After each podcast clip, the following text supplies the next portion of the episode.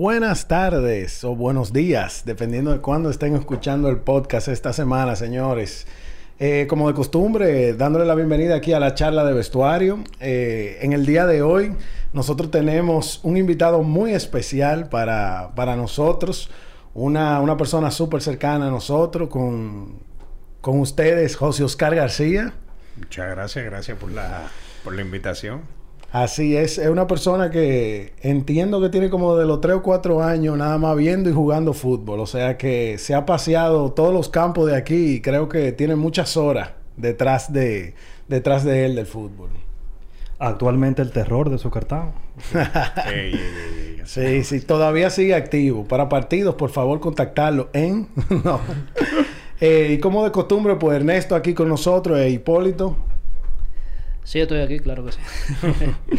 no, y señores, así, haciendo una breve introducción, simplemente eh, para no darle mucha larga a esto. Primero que todo, pues darle la gracia a Guerra Films, que es el estudio donde nosotros estamos grabando este podcast y donde nos van a poder ver el video a través de YouTube. Pues estamos aquí en, en Guerra Films. Gracias a ellos siempre por darnos esa acalorada bienvenida aquí. Ese espacio. Así es. Sí, invitarlo al canal de nosotros YouTube y darle las gracias porque ya estamos rozando los 700 views. Que...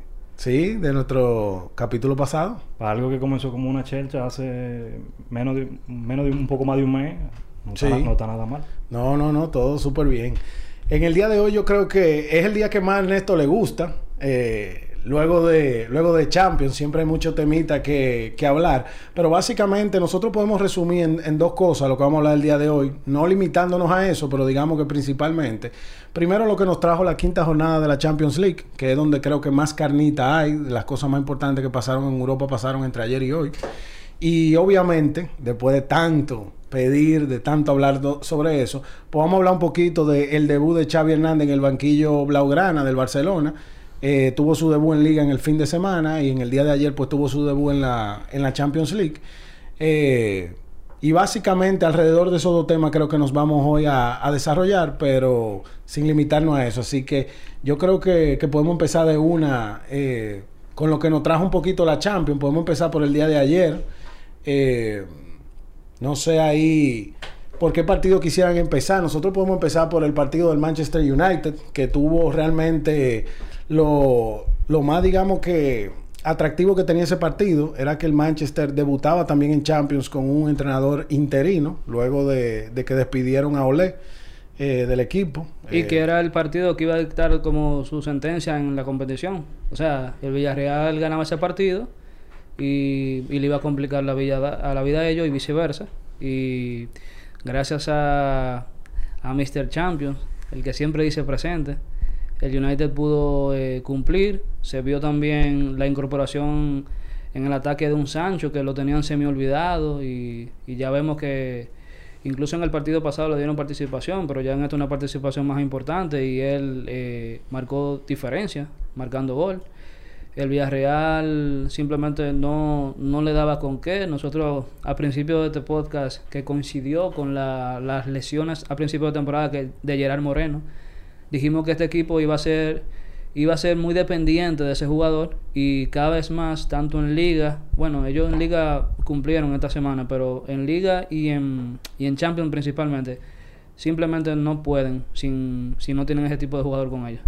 Hace falta esa hace falta ese jugador ahí pero creo que la, la noticia más importante es la de la de United que salieron de un problema porque hay que llamar las cosas como son. Yo entiendo que una persona, que un entrenador, perdón, que, que ya tenga tiempo en el proyecto, eh, alrededor de tres años, si no me equivoco, eh, que no ganó... Ni un título. Ni un título. Su, su logro más importante fue a, a, llegar a final de Europa League, la cual la perdió con el mismo Villarreal.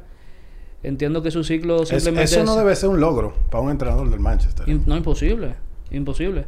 Yo diría que que él, diría que de ningún equipo. Él cumplió su cuota porque fue un jugador muy importante para ese equipo. Ese equipo, eh, yo me quito el sombrero con él porque sé que uno como fanático a veces se desespera más rápido de la cuenta por querer echar a un entrenador, pero a las personas hay que darle su lugar y ese ese ese señor eh, es parte importante de la historia. Incluso Ronaldo lo, lo, lo menciona a él como que él fue el goleador que lo enseñó a Ronaldo a adaptarse al equipo, porque ellos coincidieron como jugadores y ahora como entrenador. Por allá, anda una foto famosa ahí con Ronaldo, con él.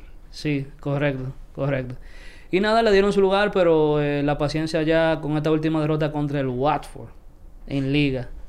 Eh, ya derramó el vaso, yo vi ese partido completo, o sea, no, no necesito que me cuenten nada, o sea, ahí se plasmó la realidad de ese equipo. El United simplemente no iba para parte con él y y bajaron raya por, por, por, la, por el palo más chiquito, que es el entrenador. No, y, la verdad es que, mira, ahí influye mucho el, el, que le da seguimiento en las redes sociales a todo lo que pasa con los equipos y eso.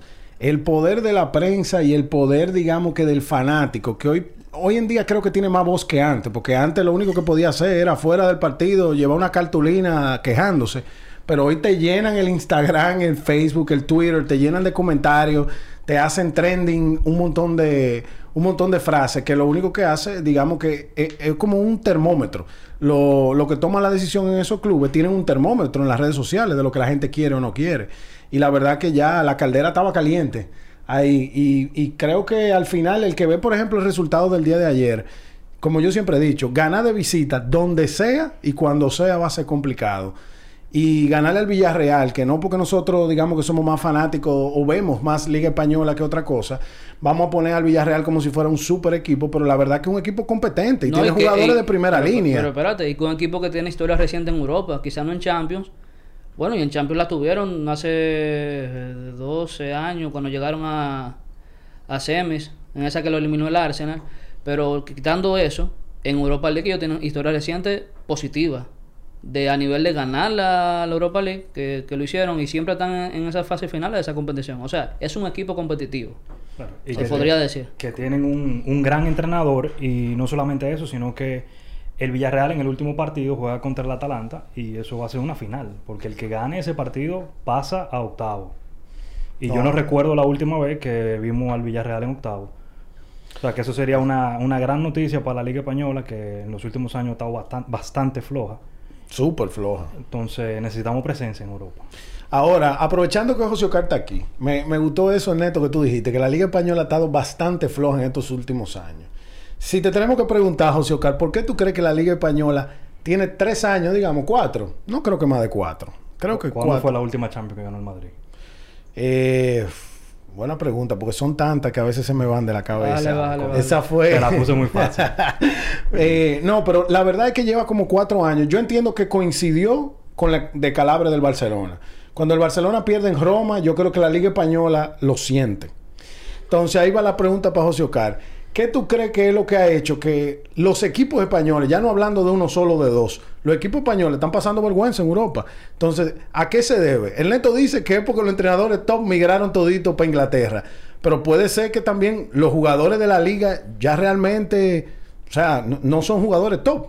¿Será que no tenemos el, por ejemplo, delantero top del mundo, el medio campita top del mundo? ¿Qué es lo que está pasando? Bueno, yo, yo personalmente creo que hay una combinación ahí. Eh, no solamente es el tema de los jugadores, sino también el de los entrenadores.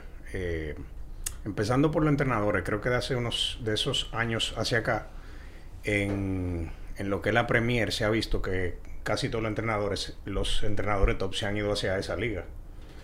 Entonces eso influye mucho en que el fútbol competitivo pues migra hacia allá y muchos jugadores y equipos que ahora tienen un presupuesto mucho mayor allá empiezan a fichar jugadores que están como más, más pesados. Claro, y que eso va muy de la mano, eh, porque hay que hablar con, de, la, de la raíz del asunto, con la discusión que nosotros tuvimos esta mañana en el grupo de WhatsApp, que yo creo que esa es la, la razón principal por la que, por la que José Oscar está aquí porque realmente eh, mandó unas notas de voz que, que, despertó pasiones y el grupo le aplaudió y algunos amigos de nosotros decían que si no llevábamos José Oscar al episodio no, no iban a volver a escuchar el episodio, entonces ya fue fue un llamado de emergencia.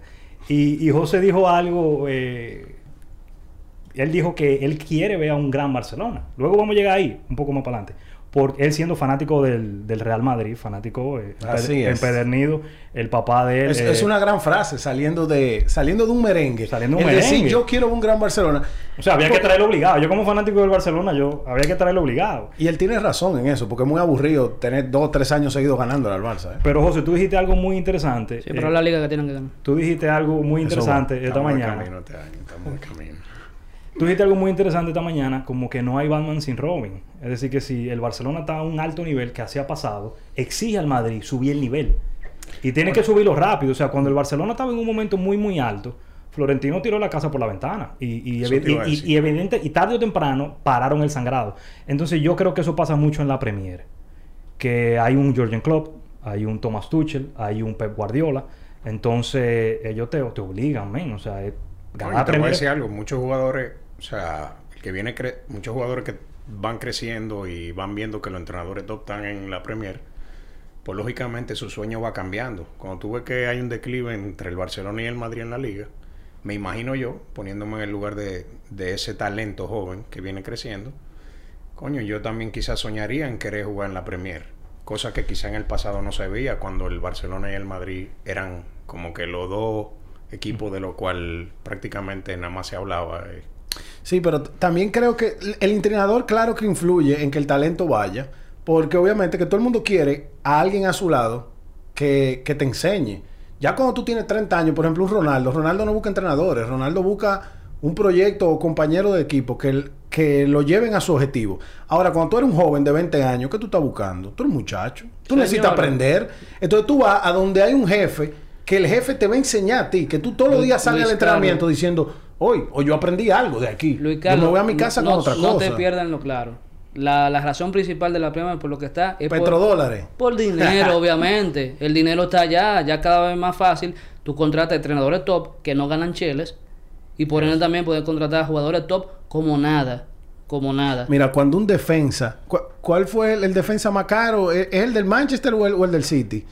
Hay uno, un defensa que pagaron casi 100 millones de euros. Creo Cu- que es Maguire, creo que es de Manchester. Cuando, cuando tú pagas 70, 80 millones por un central, óyeme, es que te está sobrando el dinero. O sea, pero sobrando de sobremanera. Yo no me imagino al, al Madrid contratando a Militao por, por 80 millones. O sea, es- eso no cabe en la cabeza de nadie. Pudiera ser un tema de crisis económica.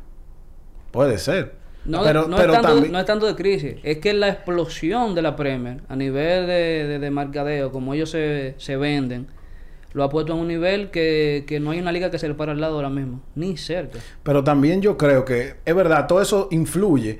Pero también hay que ver cómo los jugadores se han desarrollado en esa liga. Bueno, el nivel, hay ha el nivel ha crecido mucho porque yo a, a mí me, ha, me he puesto de tarea eh, más este año de ver partidos así de Premier y realmente el nivel es muy diferente a lo que uno estaba acostumbrado. O sea, todos los partidos da gusto verlo. Eso se acabó de, de... Porque como ya hay tantos jugadores de perfiles diferentes, ya se acabó ese juego aburrido que yo consideraba aburrido. El pelotazo. de- del pelotazo, de- eso no es así ya. Tú tienes que ver ese Watford como le juega al United. ¿Tú sabes que fuera bueno? Que se inventaran una mini liga.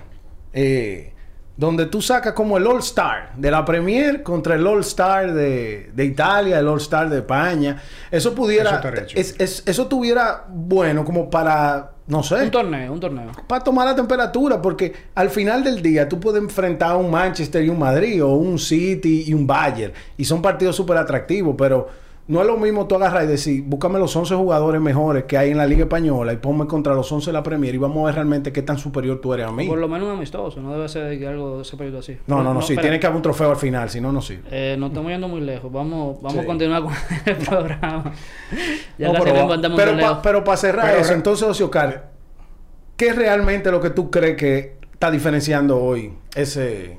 No, yo personalmente creo que el- la parte del entrenador tiene que ver. Eh, la parte de que esa liga se ha vuelto mucho más competitiva eh, y al mismo tiempo ella va subiendo, la- las otras van bajando. O sea, la liga española ha ido bajando.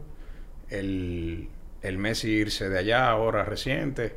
Cristiano eh, no tan reciente, pero por igual. Es un golpe duro. Son Uno gol- puede poner, por ejemplo, el basquetbol.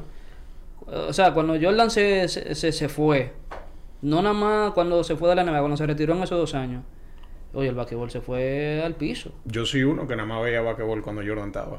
Y Sí, sí, sí. desde que Jordan se fue, Y o sea, yo, yo te juro, yo- uno porque es fan y, y hay muchos fans así como nosotros, pero yo estoy seguro que eh, la- las personas que veían el fútbol por ver a, a un Messi nada más o por un Ronaldo, y esa gente no prende la televisión ni que para un juego del Barcelona.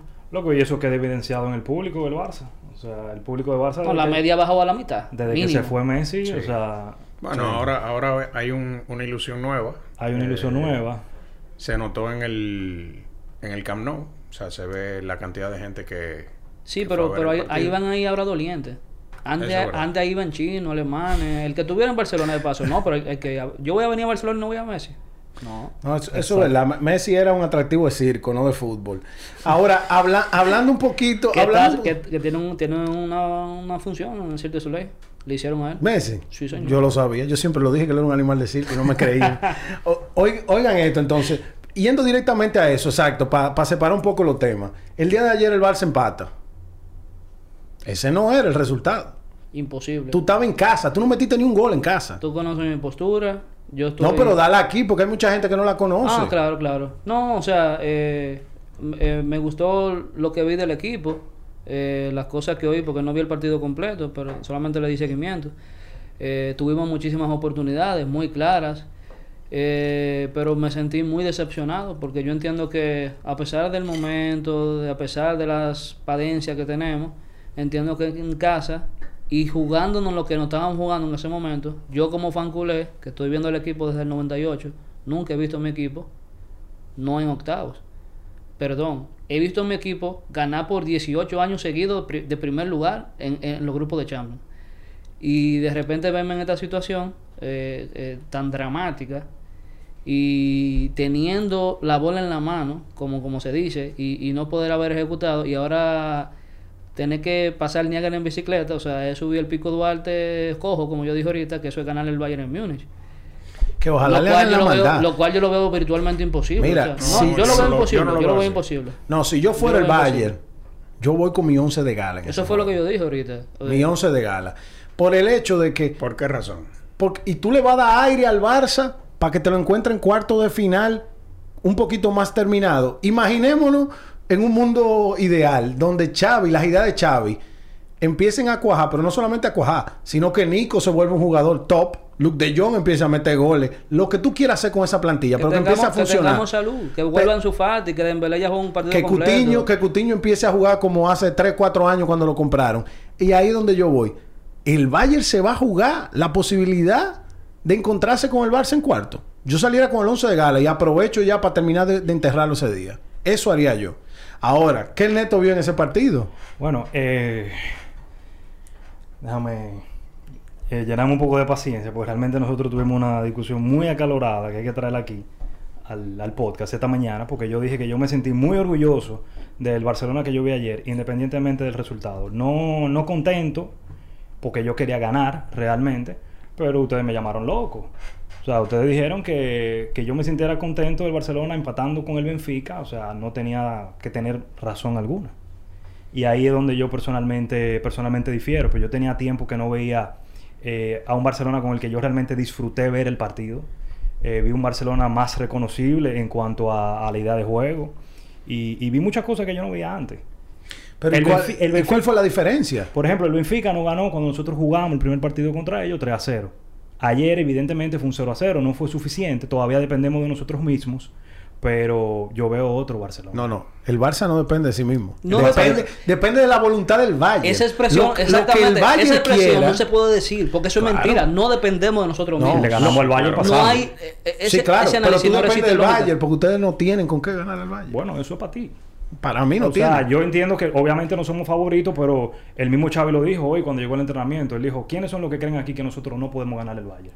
Empieza, Se- empieza- se- seguro se fue la mayoría espérate, del empiezan a entrenamiento. levantar. Bien, Por si se fueron, no contamos con ustedes. Bueno, pero él no puede, no creo que él no puede decir empaque la maleta. Si tú te tienes que ir a por cientos, ¿qué porcentaje tú le das a Barcelona de, de, de pasar de ronda? Habla claro. No, no me hables un de eso 40. relativamente. ¿40? 40. 40. Yo, yo le doy un 10%. Yo- yo lo dije porque aquí. yo creo en la épica. Pero yo lo dije aquí en el podcast. 10%. O sea, yo lo dije aquí en el podcast eh, hace unos episodios. Que yo con Kuman no veía posibilidad alguna de pasar. Pero luego de lo que yo vi en dos partidos, que es muy poco tiempo para Xavi Hernández, lo que él ha trabajado en dos semanas, tomando en cuenta que él tuvo un parón de selección, yo veo una mejora continua en el equipo. Y eso es lo que uno aspira. Yo estaba pensando, antes de, antes de venir aquí esta mañana, de, de cómo yo pudiera explicarlo de, de- de alguna manera, alguna analogía, porque yo entiendo que a, a mucha gente se le puede dificultar, al menos la, la manera en cómo yo lo veo esta situación, por lo menos ustedes dos. Y vamos a ponerlo de esta forma. Para mí, si cogemos una escala del 1 al 10, yo le daría al Chelsea, al Manchester City, al Bayern de Múnich y tal vez al PSG un 9 de 10. Un nivel, ellos son, vamos a decir que ellos son nivel 10. El Madrid hoy, hoy por hoy yo le doy que es un nivel 8.5, siendo un nivel 10 un gran candidato a ganar, a ganar la Champions. El Barcelona, ¿en cuánto no lo dejaron a nosotros? Como en un nivel 4. Entonces, a raíz de todo partido, yo he visto una mejora. ¿Entiendes? Entonces, ese, bien, esa es la famosa... ¿Es, es suficiente para que en 15 días le ganen al Bayern? No lo sé. No, Para no lo mí es, porque para no mí le pudimos es. ganar al Benfica. Claro. No, eh, lo, que, lo que yo iba a hacer era eso mismo. Yo tengo aquí la alineación del Benfica. Y si ustedes no pudieron ganarle a Yaremchuk, a Wake, ni, ni sé cómo se pronuncia A eso. Yarenchuk le, lleve- le debemos la vida. A Ese- Mario. ese fue el delantero que se falló la bola solo contra el portero. Almeida. No, el porterazo de ellos se llama Blachodimos. Si de verdad ese equipo ustedes no le pueden meter un gol en el Camp Nou, ustedes le van a meter un gol al Bayern. Pero que Pero cada... ¿tú, crees, ¿tú crees que ese equipo, o sea, el mismo equipo, que- o sea, el equipo del Barça de hoy en día, eh, con un mes de rodaje de Xavi, ¿tú crees que le pudiera ganar el mismo Benfica? ¿Tú crees Quizá el Benfica tú sí. crees que sí? En el Camp Nou. Allá no sé. Pero este juego era en el Camp Nou y no metieron un gol. Los dos juegos de Xavi, y ojo, esto es sin criticar esa parte, pero nada más tenido un solo gol y un penal dudoso. Ese ha sido toda la ofensiva que trajo el Barça de Xavi hasta ahora, en los primeros 180 minutos. Yo con esto no digo que el milagro no puede ocurrir, pero para mí está 9-10. O sea, de 10 partidos que se van a jugar, 9 lo van a ganar el Bayern, bajo estas mismas condiciones. Esa es mi perspectiva. Yo lo veo exactamente igual. Yo, yo lo que pujo realmente es el empate, como dije yo. O sea, eh, que, que nos caiga algo y empatemos contra, contra el Valle y que el Benfica empate con el Dinamo. Ese para mí como que el escenario ideal que se puede dar. Para mí el, idea- el ideal no sería que el Barça gane porque para mí yo ni lo considero una posibilidad. Bueno, ya no la lo- considero. Yo sí lo considero. La matemática- Y yo soy el hombre más... tú- ustedes me conocen. Nadie es más esperanzador que yo. Cuando estábamos peor que como estamos ahora, o sea, malo, que con una ida de 4 a 0, yo era el positivo que me, me imaginaba una Y vaina. ahí yo no tenía esperanza, para que tú veas cómo era la cosa. Bueno, porque pero yo me fijaba en el juego del Barça. ¿Entiendes? Y por eso yo no tenía esperanza. Porque tomando lo que, el ejemplo que puse de la escala del 1 al 10, nosotros éramos un 4 de 10, ponte tú, un 5 de 10. Pasaba un año, tú veías el equipo jugar y tú dices, coño, es un 5 de 10 todavía. Pasaban dos años y tú dices, coño, pero que no hay mejora. ¿Entiendes? Porque el progreso es algo continuo. No es que llega Xavi y de la noche a la mañana ya tú vas a ser campeón de Europa. Pero Por eso toma tiempo. Pero si tú ves, por ejemplo, un mes, coño, mierda, el equipo es un 5 de 10. Pasan tres meses, coño, espérate, son un 6.5 de Pero 10. es que, es que estamos, es que estamos basados en, en que Xavi lo es todo. Xavi Es- no lo es todo. Si Depay no mete un gol, ni Nico González recupera el balón, ni Frankie de Jong eh, no pierde balones. Xavi puede tener una idea, pero si los jugadores, tú no tienes plantilla para realmente sacarle el jugo a esa idea, está preso. Y para mí, la plantilla del Barça está presa, y mucho menos sin Ansu Fati, mucho menos sin Pedri, que son sus dos mejores jugadores, son Pedri y Ansu Fati en ese equipo. Con el respeto de todo el resto de la plantilla. Para mí esos son los dos mejores jugadores y los dos están lesionados. Hay probabilidad de que Ansu Fati llegue a la ida. Pero va a llegar justo. Está bien, pero lo que, lo que ustedes dijeron ahorita, yo no estoy de acuerdo en eso, porque decir que no, que tú no le ganaste al Benfica, entonces si tú no le pudiste ganar al Benfica, tú no le vas a poder ganar al Bayern. Entonces vamos a suponer, cuando el Madrid perdió del Sheriff, vamos a suponer perdió del Sheriff, y que a la semana le tocara el Barcelona, no le puede ganar al Barcelona, porque perdió del Sheriff. fue diferente. Sí, pero todo el mundo sabe que eso fue un desliz. No, y, y Y en yo- el minuto 90 te meten un golazo que no lo repite ni, ni 100 veces el tipo. Y hoy se demostró. Hoy volvieron a jugar dos, tres semanas luego de ese partido. Y el Madrid los puso en su realidad. Su realidad es que en tu casa, tú nada más, mira, tú, lo tuyo fue no coger una goleada más grande. Es- ese era el objetivo de ellos en ese momento. Y el Madrid los puso en su lugar. O sea, la realidad del Sheriff hoy se vio. El Sheriff tuvo un tiro a portería. Un tiro que sacó Courtois. Y luego en el rebote de esa misma jugada la meten casi en el palo. Pero el resto del partido, el Madrid hizo lo que le dio su gana y sin Vinicius. Vinicius estuvo súper discreto. Si Vinicius hubiera jugado un poquito mejor, nadie sabe cu- cuántos goles le hubieran caído a ese equipo. Que también el portero sacó varias claves. Si no, el- el marcador hubiera sido súper abultado. Ahora, eso fue y se demostró que era algo, digamos que, ah, fue un desliz. Y te lo demuestro tres semanas después goleándote en tu casa. Ahora, yo, viendo lo que estoy viendo, no es que el, el Barcelona tuvo un desliz y cambió de la noche a la mañana. Estamos viendo que le está costando. Con un entrenador nuevo, con nuevas ideas, que yo creo que en el futuro esa es la decisión correcta. Pero para que Xavi funcione, tiene que tener una plantilla competente. Y es lo que yo he dicho del día uno. No la tiene. Para mí- el Barça no tiene plantilla. Yo, yo estoy de acuerdo contigo porque es la materia prima lo que estoy viendo. O sea, en los últimos dos partidos se ha visto la mano de Chávez. O sea, estamos llegando de forma muy diferente a área rival, estamos atacando bastante y tenemos un millón de oportunidades, pero estamos fallando la misma que habíamos fallado en juego con él, en juego con Kuman y en juego hasta más para atrás. O sea, es el jugador en sí del equipo que no tiene con qué o le falta. Pero, le falta. y, y ahí donde yo voy. O sea, Xavi sin materia prima no va para parte. Es que yo no creo que el Barcelona tiene una plantilla. No tenemos la mejor plantilla de Europa, evidentemente.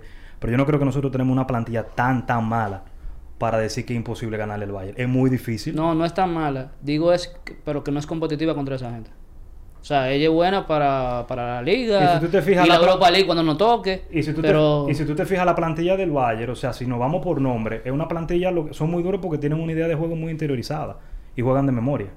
Mira, y Pero el- tampoco una plantilla como la que tú puedes mencionar, si nos vamos a nombre, porque el fútbol no es solo nombre, que tú puedes mencionar los nombres del PSG. el equipo, ¿quién? El Bayern tiene mucho mejor equipo que el PSG. Pero como juegan. No, Pero también, aparte no, de no, eso, no, es por jugador nombre. Vamos a mencionar los nombres, hombre por hombre. No, por- Me- me- Pero por Dios. Mbappé, pero vamos a mencionar los nombres. Mbappé, Neymar y Messi. No, Lewandowski. Nabri y Sané. Bueno, yo te digo algo. Ahí, Lewandowski solo. Le- Le- Lewandowski Lewandowski solo. solo hoy vale por un Messi y un Mbappé. O sea, una combinación de esos Bueno, tres que tú el, dijiste. el Messi Él que solo. estamos viendo esta temporada ya no, llega ni a la mitad Bueno, del pero nombre de tú- Lewandowski. Tú, me Ya, diste la, tú me diste razón eh, temprano que hoy. Que tú dijiste que Lewandowski es el mejor jugador del mundo. Me dijiste tú a mí hoy. Yo lo dije. Bueno. Pero entonces salen las plantillas. Si tú la mencionas nombre por Ah, nombre. pero con el no PSG, quién es mejor pero con equipo. el Barça tú, tú di- salen. Tú dijiste salen ahora, diferente. Pero está bien. El, el tema, el tema es que, que la tiene muy cuesta arriba. Obviamente, todos estamos esperando la épica. Y, y como te dije temprano y como te he dicho varias veces, yo en ningún momento he culpado a Xavi de ninguno de estos resultados. Yo me estoy basando es en lo que estoy diciendo ahora, que entiendo que carece de plantilla. O sea, y que carece de salud también. Porque tenemos jugadores que quizás en su mejor nivel, en su mejor forma, pudiéramos hacer una diferencia. Pero es que no, no tenemos visto un, un juego así en la temporada. Claro. Braithwaite, que era el, el real delantero centro, por más malo que sea, tiene dos meses y medio que no juega y, y quizá va a jugar un juego en diciembre. Y esa es la realidad de nosotros. No, pero ahora, José Ocar, pregunta directa para ti. ¿Tú crees que solamente Xavi da para ganarle al Bayern? Bueno, solamente él no, porque él no está en la cancha. Pero ahí donde voy, con lo que le entregaron en la mano y le dijeron, tú tienes un mes para ganarle al Bayern. Oye, complicado. ¿Tú te imaginas que el primer día de tu trabajo te digan, este es tu plantilla y tú tienes un mes para ganarle al Bayern? Oye, yo ese mismo día entrego los papeles y digo, no, a mí no me pongan esos objetivos, pues yo no los voy a cumplir. Tiene la persona equivocada. Yo, yo creo que lo primero es que a él no le plantearon eso cuando él lo contrataron, lógicamente. O sea, a él lo que le dijeron fue vamos arriba. Y él, para mí, tiene mucho mérito haber cogido al, al Barça en este momento. Porque Sí. en el pasado no lo quiso. Eh, se lo ofrecieron en un momento dado y él no lo quiso coger. Que hubiera sido mejor para el Barcelona que él lo hubiera cogido en ese momento. Hubiera sido mejor para Barcelona. Hay, hay que ver. Hubiera tenido más tiempo para trabajar y planificar. uno lo ve. Porque ahora para mí tiene más mérito porque está- el Barça está en un momento difícil y él lo está agarrando y, y, oye, tiene protagonismo. Si él logra que el Barça salga de ahí. Y yo creo que él lo va a lograr. Yo, ¿Tú cre- tú yo- crees yo- que él yo personalmente creo, bueno, que pase de ronda, eh, él tiene chance, él tiene posibilidades. 11 para 11 en la cancha, si hay actitud, si hay deseo, si hay, com- Ay. si hay compromiso, se puede, sea el Bayern, sea el Madrid, sea el PSG, el equipo que sea. Y Yo me, yo me voy más lejos. Me voy a ir yo lejos. personalmente creo que se Me voy a ir lejos. El Bayern mete mínimo tres en ese partido. Yo creo que ellos van con todo Hipólito. Ellos no van a ponerle la plantilla. estoy B. seguro ellos van. ¿tú sabes por qué? Porque es que pasó una fea. Pasó una muy fea. Ellos perdieron 4 a 0 y 3 a 0 en una cuarto de final, semifinal fue. Fue un 7 a 0 que le dio el Barça.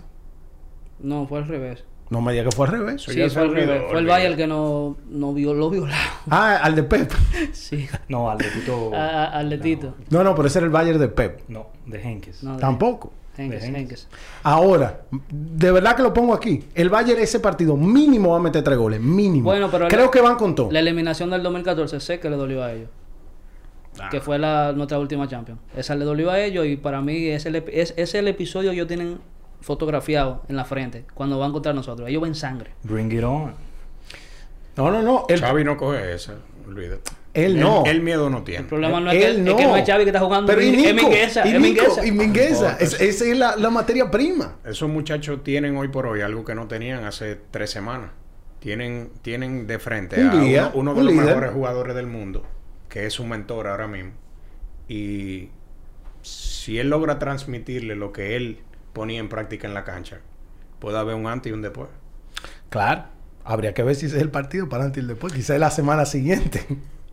Pero, pero nada, la verdad que mira, es- ese partido va a estar súper interesante. Yo creo que podemos pasar el grupo de la muerte, que literalmente se van a matar en esa última jornada, Hipólito. Bueno, sí. Parece que el pronóstico de Hipólito, de que el deseo también que él tenía de que el Milán se quedara fuera. El Milán dio un susto hoy. No nada más que y asustó deseo. al grupo entero. El, el grupo está temblando. Yo te dije Menos que, el Liverpool, yo, claro. pues, a ti, yo dije que el Milán iba a ser el caballo negro del grupo. Que su, su trabajo no era clasificar, quizás ni llegar a Europa. Pero él iba a joder a una gente. Y ya. Él, él- Jodió él- al Atlético. Él cumplió. Jodió al Cholo. eh, un equipo que sigue diezmado. El Atlético salió con todo hoy. No hay ningún tipo de excusa. Y lo grande fue que fue de visita esa victoria del, y, el, del Milán. y- y el Milan viene de, de una pérdida dolorosa en, en la liga. Porque ellos perdieron de la Fiorentina 4 a 3, encajando un gol a lo último, de tipo 96, de un autogol fue incluso. Un partido donde Ibra brilló, que metió dos goles. O sea que venían supuestamente con el ánimo bajo y, y mire cómo sacaron este resultado. Que lo mantiene vivo por lo menos en lo que es Europa en general. O sea, Claro. No estamos hablando de Champions, porque Europa, para ellos cualquier logro en cualquiera de las dos competiciones es bastante para lo como estaban. Mira, yo me lo voy a jugar lento ahí. Milán pasa. Milán le va a ganar Liverpool, porque el Liverpool va a salir con la B. Ahí sí tienen que salir con la B ya. Sí, sí, sí, sí. Y el Porto Atlético, ese partido queda empate. Wow, Oh, excelente. qué primicia. Para mí eso es lo que va a ocurrir. bueno, ojalá Miquel esté viendo el episodio y debe estar riendo lo mismo. Así, así es, señores. Eh, otro resultado así que, que se dio súper extraño. El Dortmund pues queda fuera del grupo, al parecer. Eh, se va a tener que consolar con la Europa League. Para mí ese Dortmund tenía mucho más. Pero yo no conté cuando dije que llegaban a semifinales que Haaland se iba a lesionar. Por lo menos. Hasta final de año ya. Básicamente no juega Con- Tenero. Condiciona mucho. Demasiado. Un tipo que metía un gol por partido prácticamente. Sí. Que un dato curioso ahí, aprovecho que se mencionó Haaland. Hay un delantero del Ajax que se llama Sebastián Haller. Lleva nueve goles en cinco partidos y es la persona que más rápido ha llegado a nueve goles en la historia de la Champions League. A Haaland, que fue el segundo, el que tenía el récord, lo llegó en siete partidos. Y antes de Haaland era Harry Kane, que llegó en nueve, a nueve goles. Yo en verdad no conozco mucho a ese muchacho, pero ese nombre hay que anotarlo por si acaso, porque al final del día, a mí no me da que es una racha. Nueve goles en cinco partidos te da un promedio a casi dos. Y estamos hablando de la Champions. Por más que tu grupo haya sido lo que fue, ellos tuvieron que enfrentarse al Sporting, al Dortmund y al Besica, pero igual le tuvo que meter dos goles a cada uno. Me estoy fijando que salió en el 45. Ojalá que sea por una decisión técnica y no porque se haya lesionado. Pero ya en ese minuto tenía dos goles hoy. Sí, sí, sí. Y eso que, eh, bueno, hay, hay que ver cuál es su papel en ese equipo, porque entiendo que en ese equipo lo que brillan en la delantera está Anthony, que, que está lesionado, por eso no está jugando, y, y Tadic, el que, que tiene ya eh, tiempo en ese equipo. Pero sí, vamos a darle seguimiento a Haller. Así es. Y si se repite un, un Ajax parte 2, porque realmente tienen 5 victorias, no han perdido ni un partido. 16 goles a favor, 3 en contra. Esos son Va, los números son aplastantes. los números, como dice Dari Yankee, los números hablan por sí solos. Vean, Carneto, y esta es la temporada de Pep. Ahí veo que el City eh, se enrachó, digamos. Bueno, no- nosotros vimos el, el segundo tiempo juntos de ese partido PSG y City, y el City se comió al PSG. Completico. O sea, el PSG no hizo media jugada en el segundo tiempo. Hizo una jugada que se dio porque Messi, tú sabes, Sí. Messi siempre va a tener una. Se demarcó bastante y, y desencadenó una jugada que Neymar tuvo una gran oportunidad para meter gol, la falló. Pero después de eso, aparte que el, que, que el City remontó, porque eso fue lo que hizo, eh, o sea, no el, el, el PSG no la olió la bola. Ese equipo está muy engrasado. Y estamos hablando de un equipo que no jugó su mejor jugador, que es Kevin De Bruyne. No jugó Kevin De Bruyne, no jugó Foden tampoco. Y como quiera se comieron al PSG con yuca. Loco, yo te diría que esta es una de las Champions más igualadas que yo he visto. En ese sentido, en que es muy difícil, por lo menos a esta altura se hace muy difícil como predecir ganador. Yo veo que el City tiene un nivel muy alto, evidentemente, pero también lo tiene el Liverpool, también lo tiene el Bayern, evidentemente lo tiene el Chelsea. Que para mí Que ojo, loco. debería ser favorito a ganar la Champions este año. ¿Quién? El Chelsea. El Chelsea... Es el equipo que menos gol en contra tiene. Y este tipo de competencias se ganan también fuerte atrás. Que Quizá tiene un solo gol en contra. Quizá eso responde tu pregunta de por qué 100 millones por un defensa. Sí, pero, pero en el Chelsea, mira, el Chelsea es un caso raro, porque el Chelsea fue el primer equipo de petrodólares de, Europa y justo cuando empezaron a gastar menos dinero en jugadores, es que mejor le han salido la cosa. El Chelsea es verdad que ahora contrató a punta de chequera a Lukaku y la verdad que ese ha sido creo que el fichaje más importante de la Premier del último año. Pudiéramos creo que decir eso. Eh, pero la verdad es que el Chelsea le empezaba a salir bien las cosas cuando realmente han dejado que los jugadores que ya tenían rodaran un poco. Hoy en día esa defensa es extremadamente sólida. Y, La mejor defensa de Europa. y, y está demostrado que la verdad es que en esta competencia son los errores los que te van a matar o, o van a decidir si tú sigues o no.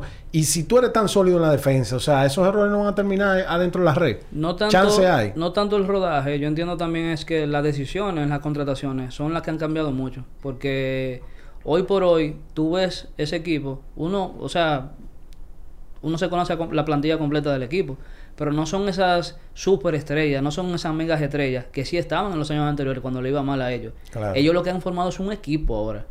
Claro. Y tienen una profundidad. Lukaku, es el que tú hablas. Lukaku tiene dos semanas que no ve la pelota, está lesionado. Sí. Y a ellos me- le metieron tres al, al Leicester.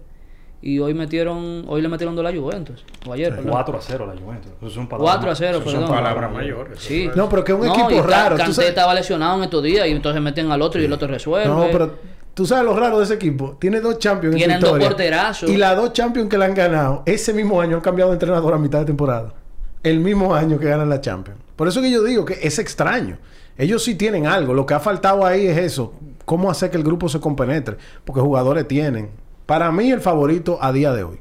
No, es que es como ustedes dicen, o sea, ellos tienen una idea de juego muy acabada ya. Ellos juegan un sistema de 3-4-3 que lo tienen muy pulido, o sea, 3-4-3 con esos dos en el medio campo que se, fa- se forma fácilmente una defensa una, de- una defensa de 5. Es que se forma, porque es que yo nunca he visto un equipo haciéndole una contra al Chelsea, por ejemplo. Siempre están bien puestos. Pero a- en la, a en la final hora. del año pasado no pudo meterle la mano.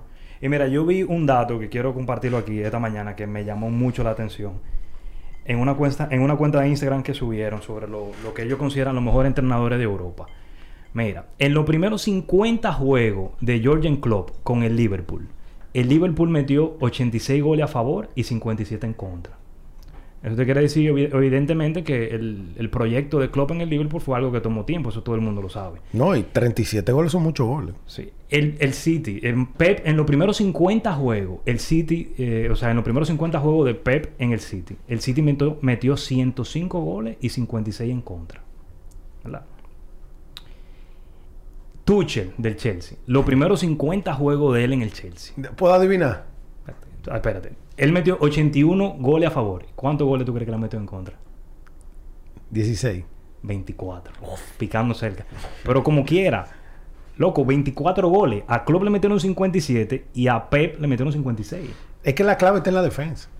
Y, y ahí es donde estamos, porque al final del día, ¿por qué digo que está en la defensa? Porque es que en la Champions es muy raro, tú ves, ya luego de cuartos finales, una goleada es algo muy extraño. Se da. O sea, claro que se da, se viven dando cosas extrañas. Al Barça, por. Pero es muy raro.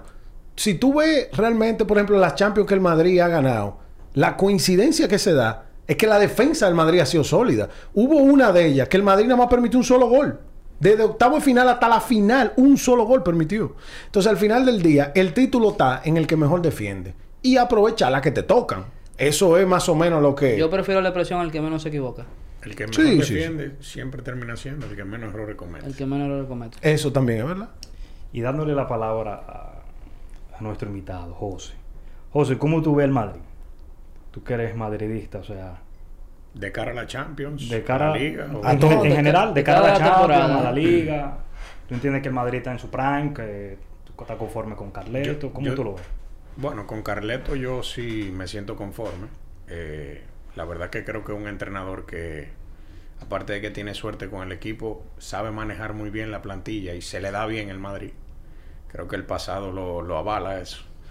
Y bueno, nada, no, no veo al Madrid en su prime realmente, no lo veo eh, calificándolo del 1 al 10. Ustedes le dieron un 8.5 ahorita, yo, yo le doy Ustedes un, no. Neto.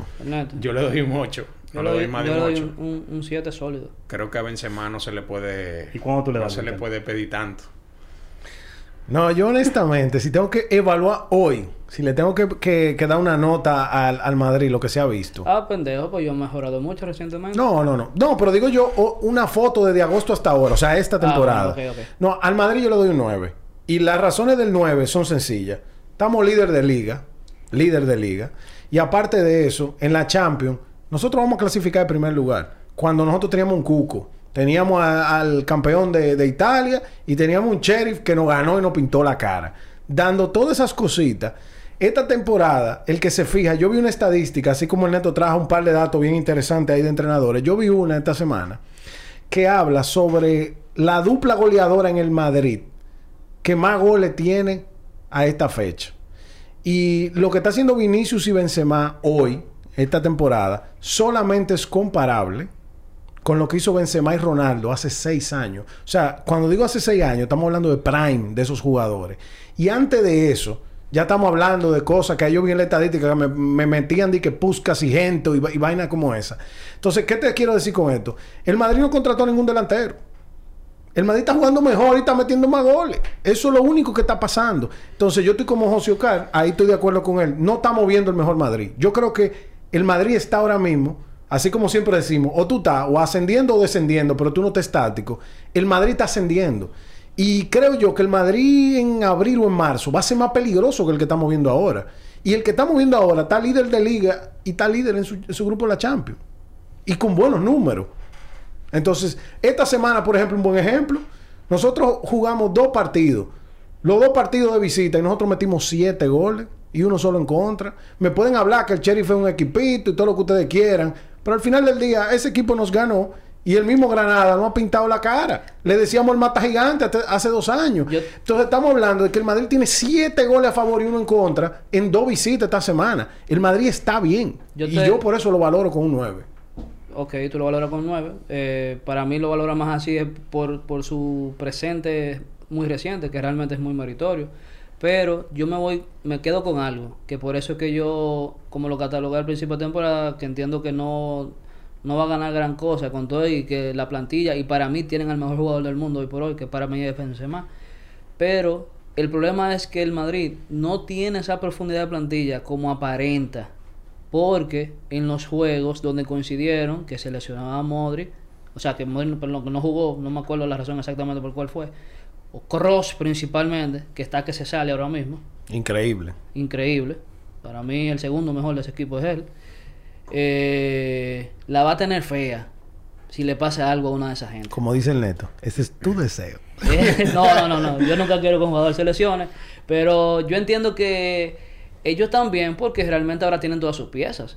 Porque Benzema, eh, Bailey Hazard no son piezas del Madrid. Yo no la considero pieza del Madrid. Ojo, mira, es tu Madrid sin No, Bailey no, no, Hazard. no puede. y, y va a seguir siendo un Madrid sin Bailey sin Hazard. Esa gente Bueno, Hazard no está- cuente con ellos. Hazard está fajado en el gimnasio. Hay que darle su chance. Lo, lo que tiene que fajarse en la cocina. el problema es que tienen que sentar a Vinicius. Entonces, ahí yo me inclino, me inclino más a, a lo de Luis. No diría que un 9, pero sí yo tengo esa sensación de que el Madrid está como cargando. Como cargando el rocket launcher. eh, poco, poco, poco a poco. Eh, y me doy cuenta en los juegos de liga. O sea, yo tengo la sensación, que evidentemente como fanático del Barça no me gusta, pero yo tengo la sensación de que cuando el, Bar- el Madrid se va a enfrentar, por ejemplo, a un Granada que pasó, o a un equipo así como de media tabla, tengo la sensación de que el Madrid le va a pasar el rolo. O que la Y antes pasábamos trabajo. y antes pasaban trabajo. Entonces eso casi siempre es un síntoma de, de hacia dónde apunta el, el Real Madrid. Y nada. Ahora, José Oscar, Zidane versus Carleto. ¿Qué es lo que más te ha gustado de ese cambio y lo que menos te ha gustado de ese cambio? Y primero elige uno O sea de que los- básicamente es que tú extrañas de Zidane y que tú te gusta de Carleto sobre Zidane. Bueno, de, de Zidane yo lo que, lo que más extraño es la flor. Lógicamente. Esos goles en el 93. Eh, Zidane traía consigo una suerte que, yo diría que poco entrenador. Estábamos diciendo en el partido de, de Xavi, cuando la bola dieron en el palo, wow, pues vino con la flor. La flor de Xavi. La flor de Xavi, ahorita... Ahora, ¿era suerte o como dice el Neto? El entrenador te empieza a generar tantas oportunidades que al final caen. O sea, quizás... Sí. Bueno, Pero está bien, extrañas la flor de Zidane. Es- esa vamos a dársela. Bueno, te iba a decir, en el caso de de- Madrid... ¿Y qué es lo que menos extraña de Zidane? Bueno, yo creo que... o sea, primero tenemos que recordar que Zidane creció al lado de Carleto. O sea que parte de Como lo- segundo entrenador de parte de lo que vimos en Zidane viene de Carleto. Es un buen dato. Entonces yo personalmente hoy por hoy no extraño nada de Zidane. Yo estoy viendo al Madrid mucho mejor con Carleto que con Zidane. Estoy seguro que Rodrigo puede decir lo mismo de eso. No extraña nada de Zidane. pero también de- decir que al Madrid le hubiera ido tan bien en Champions con Carleto, no sé si hubiera sido así. O sea, Bueno, Carleto tuvo dos chances y una de esas ganó la décima. Vamos a ver estos chances que le dieron ahora. no, pero en, en general yo estoy feliz con Carleto. Yo Carleto es un tipo que me cae bien. Mira, y Zidane, Zidane ha sonado mucho para Manchester United. Me gustaría ver a Zidane eh, A mí co- no. cogiendo el Manchester United. Wow, eso sería increíble. O No, sea, a, mí, a mí no, a mí no. Yo entiendo que Zidane... ¿Tú lo quieres ver de nuevo en el Madrid? No, no. Yo quiero lo que él mismo quiere. Francia. Él quiere Francia después de Deschamps ahora en verano. Eso es lo que el quiere. problema es que Francia no Bueno, que ni siquiera es este verano. Francia El- cada vez juega mejor. El, el mundial es en diciembre, no, pero ya Deschamps dijo que ese es su último torneo. O sea, él nada más tiene que esperar que Qatar pase y eso de Zidane. Si yo fuera Zidane, yo siguiera jugando racquetball y squash en mi casa, como él sube su fotica, y espero Francia. Pero yo no me fuera a Manchester.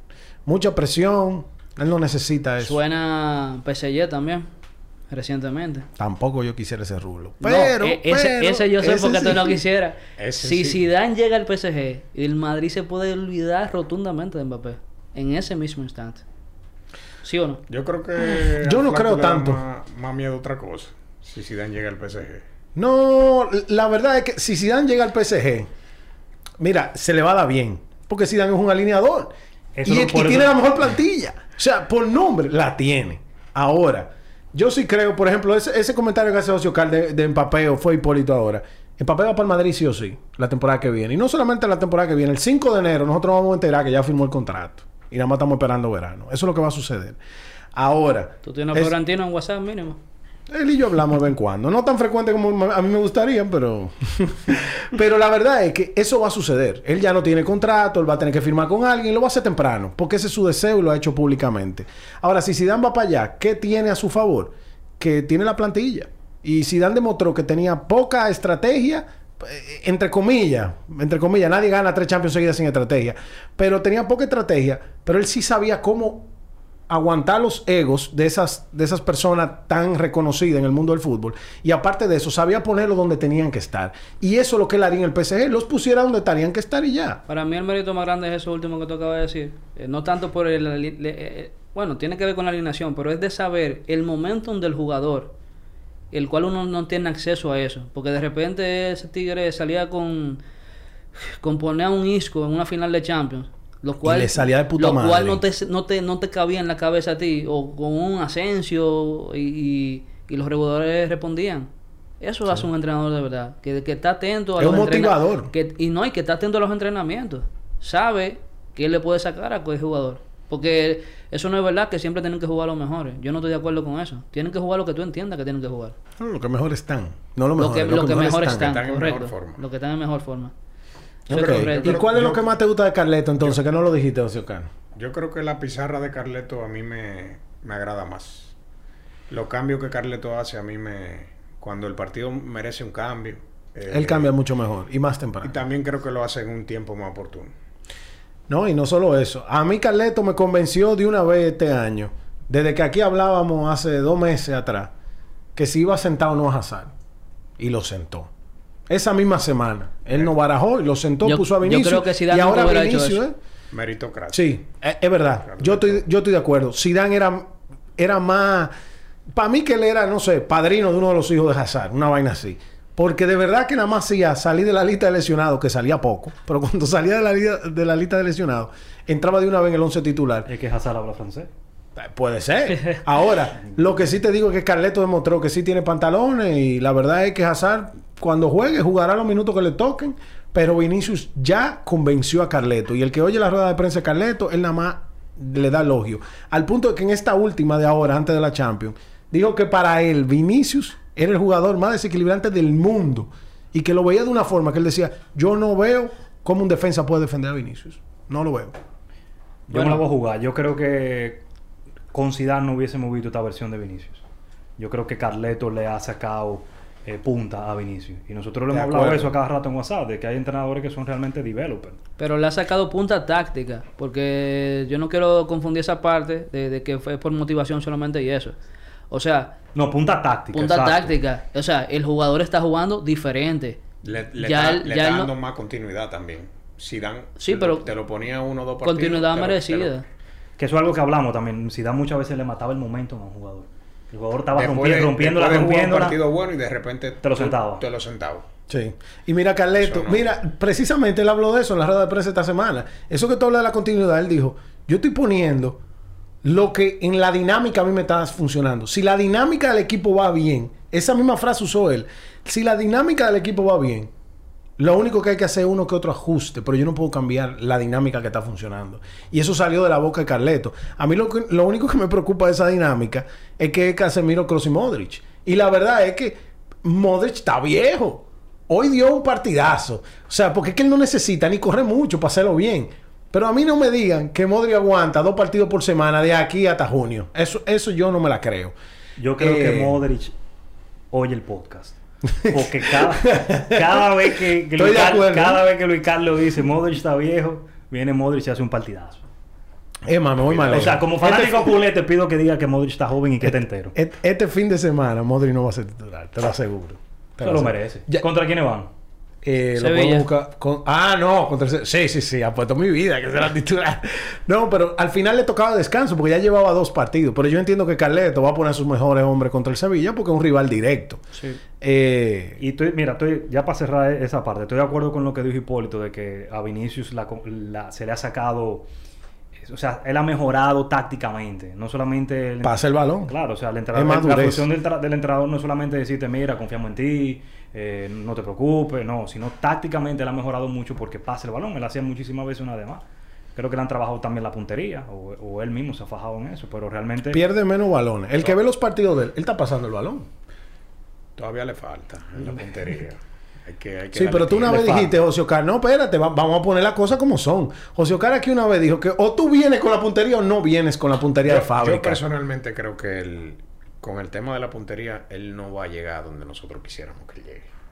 Ahora, La- lo lamento decir. se Ahora- necesita. Ahora, desequilibrante como él está haciendo, yo estoy de acuerdo en que quizá hoy en día no hay un jugador más desequilibrante como, como él. Pero él no necesita meter goles. Ya, primero no. está metiendo.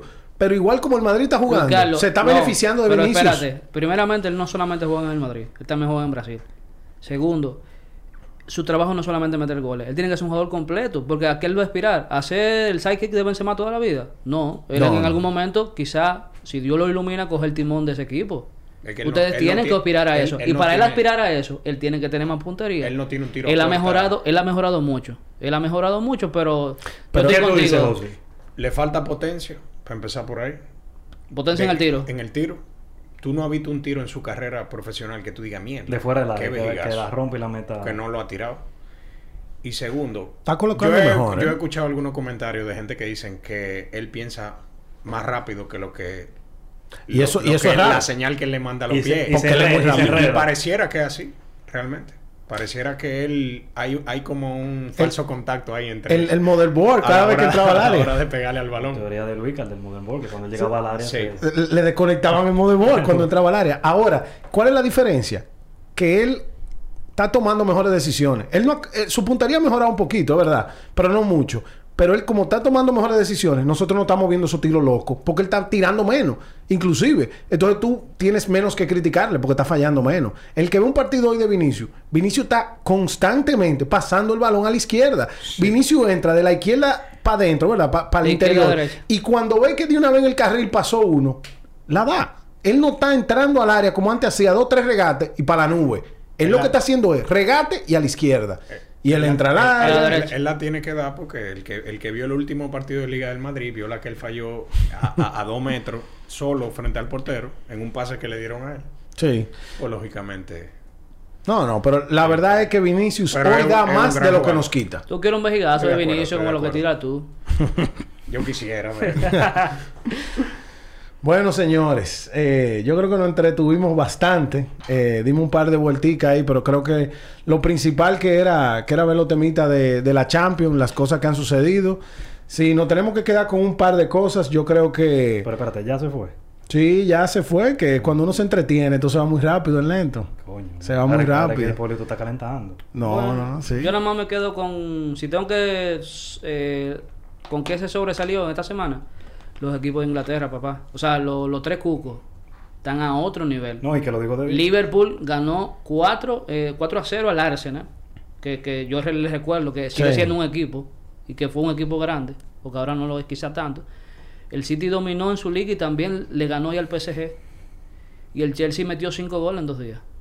Sí. Esos son los equipos de la Premier ahora mismo. La Premier. No, no, totalmente. Pero la verdad es que nos quedamos con que, bueno, el Manchester aspira a todo con su nuevo entrenador interino. Ojalá que el Manchester se, se una a esa conversación. Así es. eventualmente. No, y que si el Eh, Barça le gana al Bayern. yo- yo ese, me- epi- ese episodio lo voy a dar yo solo. Ustedes no pueden venir aquí. No, no, to- totalmente. El, pro- el problema es... Con a el amigo de nosotros en los controles allá. Tú y yo somos los que vamos a dar el, No, va a ser un episodio especial ese. ese episodio. No, no, pero es que... Bueno, yo no voy a entrar en eso porque ya se nos acabó el tiempo. Pero la verdad es que... No, Ernesto, de- de- lamentablemente, tú no vas a poder de ese episodio. Bueno. Porque no va a ocurrir, no va a ocurrir. O sea, de, de la noche para la mañana no llueve de abajo para arriba. Y eso es lo que se está esperando del Barça. Impossible is nothing. Bueno, no estamos patrocinados por ninguna de esas Pero marcas. imagínate patrocinado. Eh, así. No, pero señores, como siempre, gracias a los que llegaron hasta este último minuto del podcast. Gracias a José Oscar que vino aquí a acompañarnos.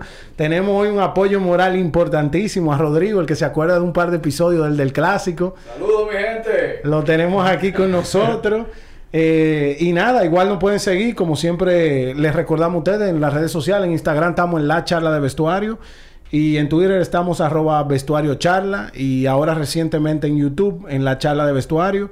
Así que señores, van a empezar a ver un poquito más de nosotros cada día que pasa. Como dijo Ernesto, nosotros hemos visto que ha habido cierta acogida diferente en las últimas semanas. Y eso obviamente que motiva a cualquiera a seguir eh, sentándose aquí toda la semana a hablar de temas que encontramos que son de interés, eh, digamos que comunes. Así que nada, señores. Señores, gracias por todo. Chao.